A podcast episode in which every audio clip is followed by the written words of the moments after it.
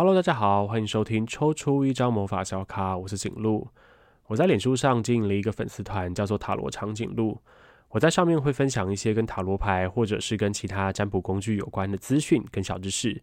而在抽出一张魔法小卡这个节目当中，我会分享一些个人对于塔罗师这个身份的心得啦，一些经验，包含对于个案的观察，以及分享许多让人觉得卡卡的议题啊、哦。怎么说？因为我最近在发展这个节目的 slogan，我都在想说要不要叫做“抽出一张魔法小卡，让你的生活不卡卡”之类的。但大家觉得怎么样？如果觉得 OK 的话，麻烦就留个言让我知道一下。我以后开头就会听到我用这个声音讲这句话，这样子。那总之，在今天这个节目当中，要来先跟大家聊一个卡卡的议题。我就想到说，上礼拜我又重新复习一部电影，叫做《熟女鸟》（Lady Bird）。那在这部电影当中，我看到了一个卡卡的东西，就是类似像塔罗牌当中的女皇牌的困境。那在继续讲之前，我想先提醒一下大家，等一下我会提到一些台词的雷，或者是剧情的雷，所以如果你还没有看过这部电影的话呢，或者是你想要尽可能对这部电影保持一个无知的状态，建议你可以先去 Netflix 上面看完之后再回来听，拜托不要因为怕暴雷就不听了好吗？好了，回过头来讲。《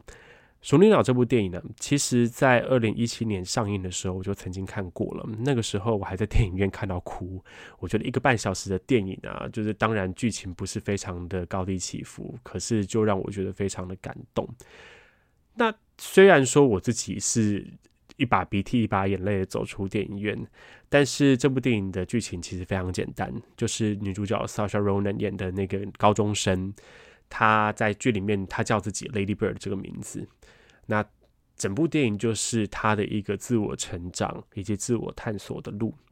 女主角出生在加州的加沙加缅度 Sacramento 这个地方，就是他从小就是极力的想要逃出这个城市，尤其是高中生的身份要上大学的时候，就很希望大学的时期可以去纽约啦、洛杉矶啊这种大城市去追寻某种浪漫的生活。那我自己是出生在台湾，我其实那个时候看电影的时候，并没有觉得 Sacramento 这个地方嗯很漂亮啊，没有觉得它有什么不好的。结果我就去问了住在加州的朋友，就问他们说 Sacramento 是一个什么样的地方，然后朋友就说哦，就是什么都没有。你知道这句话就是没有批评，也没有称赞，就是平平的、稳稳的一个地方，什么都没有。那所以我就听完之后，就大概比较可以理解为什么女主角 Lady Bird 想要逃离这样的一个地方。当然，既然这是主角的成长之路，所以这部戏可能还是要有一个稍微跟他站在对立面的反派角色，来让他的成长之路显得更精彩一点。那如果硬要抓一个反派角色出来的话，其实就是女主角的妈妈。女主角的妈妈就是那种美剧里面很常会出现的那种含辛茹苦把小孩养大，因为家里面经济状况并没有说特别好，所以要身兼两份工，然后平常就没有时间，然后好好的陪小孩，也对小孩都是一些骂人的口吻啊，或者典型的那种以退为进的态度来跟小孩沟通，这种地方妈妈，所以大家可以想见得到。在整部电影当中，就会出现像是这种，哎，你要穿裙子穿这么短，就不要给我感冒哦，或者是没关系啊，你就晚回来啊，反正你你也不在乎，家人有没有在担心这种话。我看到 在电影里看到这这些话的时候，都觉得非常的好笑，就觉得哇，原来不是只有台湾的妈妈才会这样子讲话。但总之，在这部片里面，这个妈妈的人设就是这样子，就是在美国的一个台湾妈妈，地方妈妈有台湾妈妈的灵魂这样子，几乎每一场戏。你都会看到他在跟女儿吵架，可是很快的，里面的怒气啊，或者是尴尬，就会被彼此的默契给取代。所以，呃，可能这一场戏一开始都在吵架，但是因为一件衣服，然后两个人又可以立刻和好。所以，这个我觉得是还蛮精确的描却，描述出某一种亲子之间的互动状态。那前面讲说，我在这部片里面看到女皇牌的困境，是因为里面的剧情有一个我个人非常喜欢的段落。那总之剧情就是淑女鸟去参加毕业舞会，然后这个女儿呢就从试试衣间里面试了一件衣服出来，看起来好像很喜欢的样子，但是妈妈这个时候就随便又丢了一句批评啊，好像是颜色太丑，还是你穿起来很胖之类的。然后女儿这个时候就问妈妈一句话，就说：“你为什么就不能说一句称赞的话给我听呢？”然后妈妈的那个 passive aggressive 那个以退为进之术又跑出来，他就说：“我以为你不在乎我说什么，就是你又不在乎我说什么。”然后还补一句说：“哦，很抱歉，我只是说实话而已啊，难道你只是想要我说谎吗？”你知道？有些就是就是孩子，你可能听过长辈这样子讲话，那你完全就可以身历其境的体会到当时那女儿可能的心情，还有当时现场的一个气氛。本来我看到这边的时候，以为两个人的争吵又要爆发了，但是编剧总之在这边就放了一个转折，因为这个女儿被妈妈骂说衣服不好看嘛，所以她躲回去试衣间里面。这个时候，女儿就悠悠的在试衣间里面说。我只是希望你会喜欢我而已，就是 I just wish that you liked me。然后妈妈的回应就是说，我当然爱你啊。然后你知道这个文不对题，女儿怎么会放过他？所以就继续追问一句：可是你喜欢我吗？然后这个时候妈妈补了一句，啊，我看一下，她说：我希望你可以成为你最好的样子。你看这个多典型，这是什么？你的孩子不是你孩子的剧情呢？就回这样的一句话。完全可以看出妈妈本人的期望，但是也可以知道她很拙于面对这样子的一个情感亲密或者情感脆弱的时刻。那这句话女儿怎么回呢？女儿就回了一句：“那万一现在就是我最好的样子了呢？”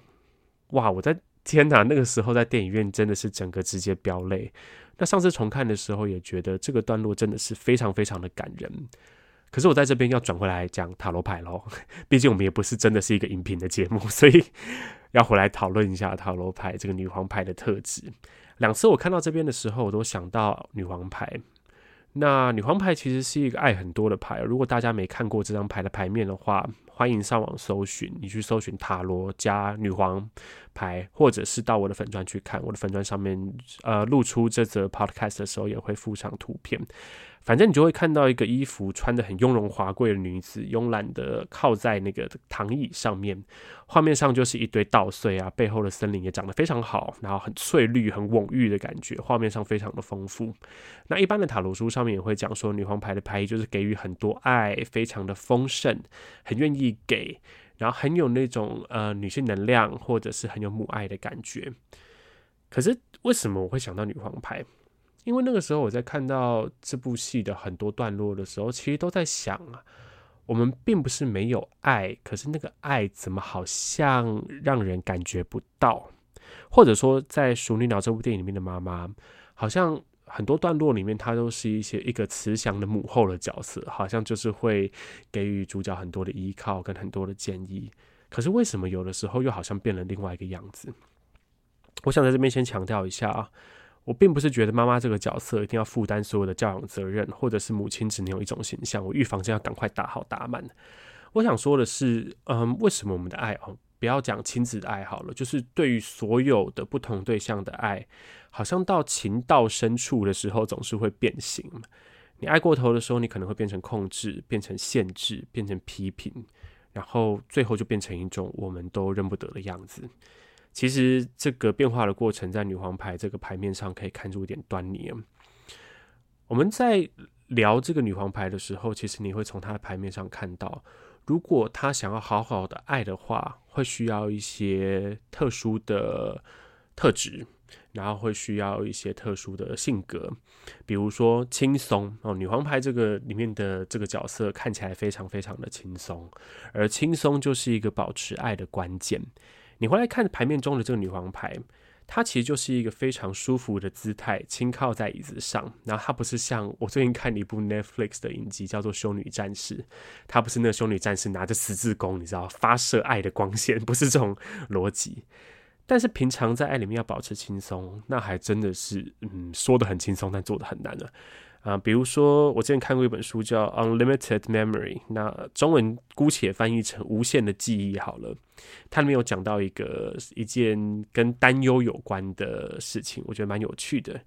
他说，我们对某些人或对某些事情会感觉到担忧，其实是非常自然的一件事。我们天生就是爱搞操烦，很会担心的一种物种。可是会担心，并不是因为我们太爱这个人哦。其实应该要厘清这件事情。太会担心、太会担忧，其实是因为我们脑中有太多的小剧场在上演。那这些小剧场其实是很重要的生存机制，因为它会让我们未雨绸缪啊，然后做好准备啦，尤其是为对那些最坏的状况做好全面的准备。举例来说，我平常不是一个会接到电话的人，所以比如说工作上接到电话，我就觉得嗯是严重的事情，或者是亲朋好友的如果打电话给我的话，我就变得非常非常紧张，因为一般的状况，大部分大家都传文字而已嘛，或者工作上就 email，然后传个讯息，其实都很足够的，所以有的时候。如果我接到家里面打来的电话的话，心里面就会出现很多可怕的小剧场，就会觉得是不是有什么令人害怕或者很紧急的事情要发生了。所以后来我自己都是叫我的妈妈不要打电话给我，有事的话你就传讯息，然后让我这种你知道，嗯，很有想象力的、很有创造悲剧的想象力，可以不要再上演了。那所以从前面例子，大家应该想象得到。如果我们对其他人一直处在担忧的情绪的话，其实我们并不是因为爱他而产生这些担忧，而是因为我们沉溺在自己的想象力里面，然后我们继续用这个想象力，还有想象出来的情境，去怪罪别人根本没有做过的事情，或者去担心那些从来没有发生过的情境。可想而知，所谓的爱就会在这种状态里面慢慢的萎缩嘛。那我们要怎么样培养轻松的能力呢？其实就是信任。嗯，在女皇牌这张牌的牌面里面，很多人会把它解释成跟大地之母有关系，就是它好像没有特别做什么，但是在那边果子就会自然的成熟，河水就会顺利的流动，树木也会照着四季的流变来生长。那这个信任其实就是像这样子的一个态度。我在这里，我相信事情会有它自己的发展。那信任。虽然在牌面上看起来非常简单，可其实又是一个说起来很容易、做起来很难的事情。但是关键也是一样的哦，就是我们要对别人信任，就必须要用真实的状况去判断别人，而不是去套上那个自己想象力的滤镜哦。你看到他是怎样就是怎样，你也知道他未来可能会有什么样的发展，可是你不多做揣想，不做多余的推测，这样的时候，你就会不会有过多的期待。你也不会完全不期待，你对他赋予的那样子的感情，就会是在一个刚刚好的状态。那这个刚刚好的状态没有被辜负，长期下来都是非常准确的放在不同人身上的话，就可以慢慢培养那个信任的能力。那信任的下一步呢，其实就是接着要放手，不是 energy 的放手，就是 真的要放下。这个放下，嗯啊，我想了一个例子来跟大家分享。这边讲的状况都是以女皇牌的状况来说，这个女皇牌的爱啊，如果要让人有舒服的感觉的话，其实是非常佛系的一件事情呢。我相信大家可能有些人玩过线上游戏的那个祭司，对不对？祭司都会有各种补血啊、加速啊，然后各种帮助人家提升能量的技能。那这个女皇牌的爱有一点像是补血的范围技。就是你走到这个范围里面的人，就能够感受到疗愈跟滋养，而不是说一个特定对象，我要满足某一些特定的条件，或者是必须要在某一个被控制的状态之下才能得到这个滋养。其实不是的。那这种补血范围剂，其实就有点像是女皇牌的爱的一种终极目标。那如果前面这些担心没有解决的话，爱会变成什么？如果变成一个人的爱没有解除，或者所有担心都已经糊成一团，当事人根本也没有办法判断当下的恐惧是什么，最后就很有机会变成控制。比如说，有些家长可能一想到小孩长大之后没办法成功，所谓的成龙成凤，就会开始忧虑。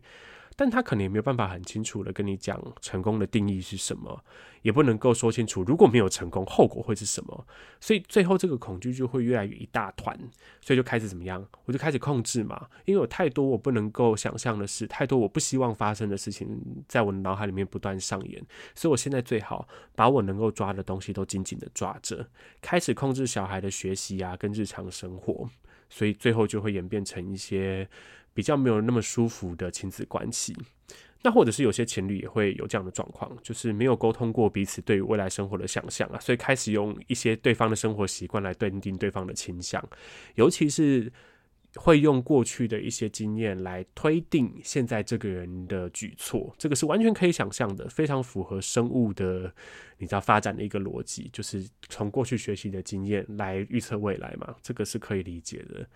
可是这个东西如果没有被修复，或者东这个东西如果没有因为不同的人有而有翻新的话，其实是很不公平的嘛。这第一件事，第二件事情就是会让恐惧无限的蔓延，所以最后就开始偷看手机，然后去看 email、查行程、抓行踪，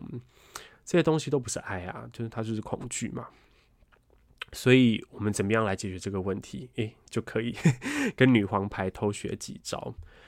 女皇牌的特色是什么呢？就是要多、要满、要丰富。所以对那种控制欲超高的当事人，最好的方法就是多方发展。那什么意思？就是我们不要把自己的关注都放在同一个篮子里面，而是你可以去培养兴趣、发展技能，甚至可以去多交朋友、拓展生活圈。如果生活圈打开了，其实整个视野就会不一样。然后你的视野如果越宽广的话，大概也就不会把所有的力气都锁定在，比如说自己的小孩、另一半、工作之类的事情上面。所谓的丰富就是多元，那多元就代表你拥有很多精神上的。哦，最近哈利波特很红嘛，精神上的分灵体。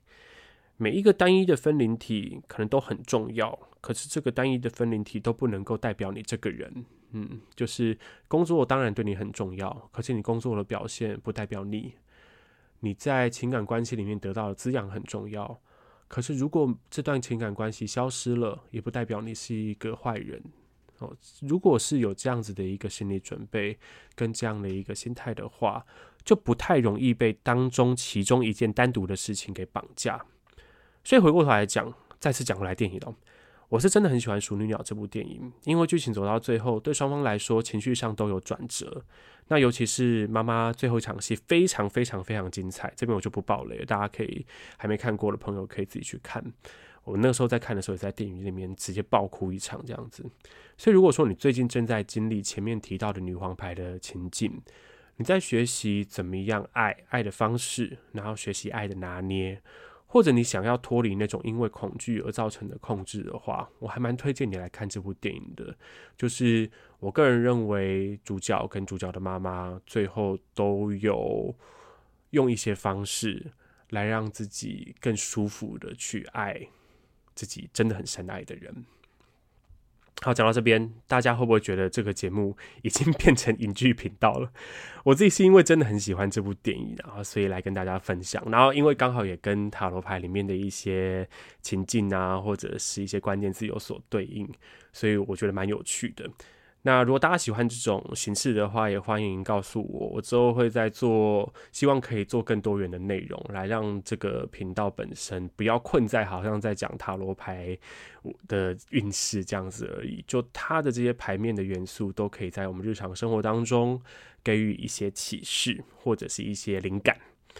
那在今天节目结束之前呢，我要来帮一个投稿锦路问事信箱的朋友抽牌哦。这个朋友他是杜。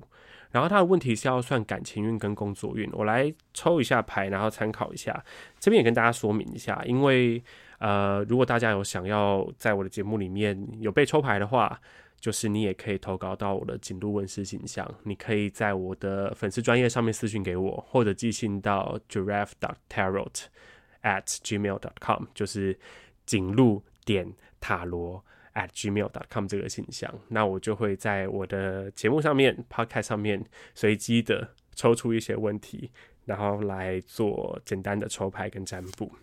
那给杜的感情运的建议呢？好，我不会抽得太细，因为在节目上面可能也不能讲得太多。但是给你的感情运的建议是。抽到抽到了权杖四的逆位，OK，权杖四的逆位可能要特别注意一下，会有看起来很合理的对象。什么叫很合理的对象？就是好像可以托付终身的对象，可是他可能会有一些你没有看到的面相，是让你容易不小心踏入爱情的骗局的哦。所以最近这三个月到半年的时间，你是有机会遇到这样子的人，可是他并不是一个。值得你现在就把所有的筹码梭哈的对象，可以再慢慢观察一下。那对于感情运来说呢，我们再来抽一张。很很久没做这件事，还蛮有趣的。以前都在粉丝专业上面直播来做。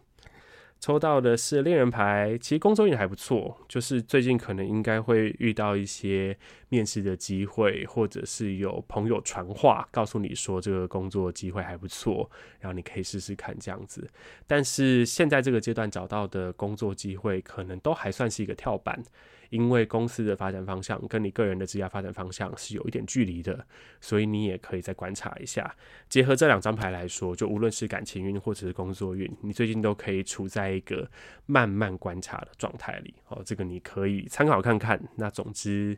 有什么样的问题的话，都可以再来讯息或来信讨论。